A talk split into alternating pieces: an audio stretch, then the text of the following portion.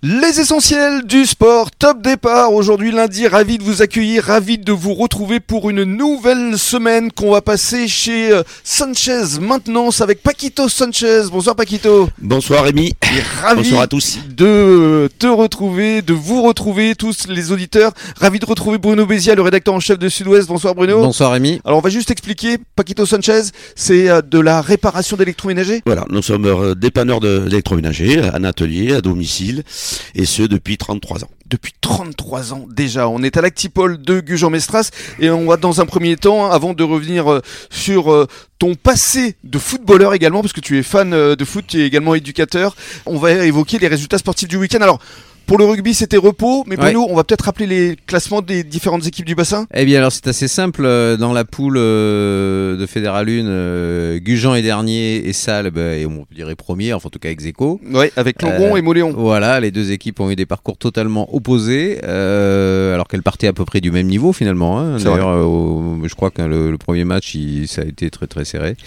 Et donc, bah, Gujan, on voit mal comment ils descendront pas, et Salbe, ils ont une chance de, de monter. D'autant qu'ils vont accueillir à la fois Moléon Ouais. et Langon. Oui, absolument, absolument. Et justement, Et c'est l'émission- là que ça va se jouer. Ouais, et l'émission de la semaine prochaine, justement, on la fera à Salle. Et puis pour ce qui est euh, du RCBA, a priori, il Ça devrait devrait se se maintenir. maintenir. Euh, de manière comptable, c'est pas fait. Mm. Mais il y a quand même de, de bonnes chances pour qu'ils se maintiennent. Ils se sont sauvés effectivement avec, euh, avec une deuxième partie de saison Mm. Ouais. beaucoup bien meilleure. En tout cas. Oui, surtout avec le retour Et des, le retour des anciens. des anciens. Jean-Baptiste Clavery ou encore euh, Damien Costanzo. Alors, on va parler euh, football. Il y a eu un résultat, c'est l'US Lège Cap Ferré. Ouais, qui était huitième. hein. Elle a re- recevait Chauvigny deuxième. Mm. Donc un match difficile, euh, une courte défaite euh, 0 à 1.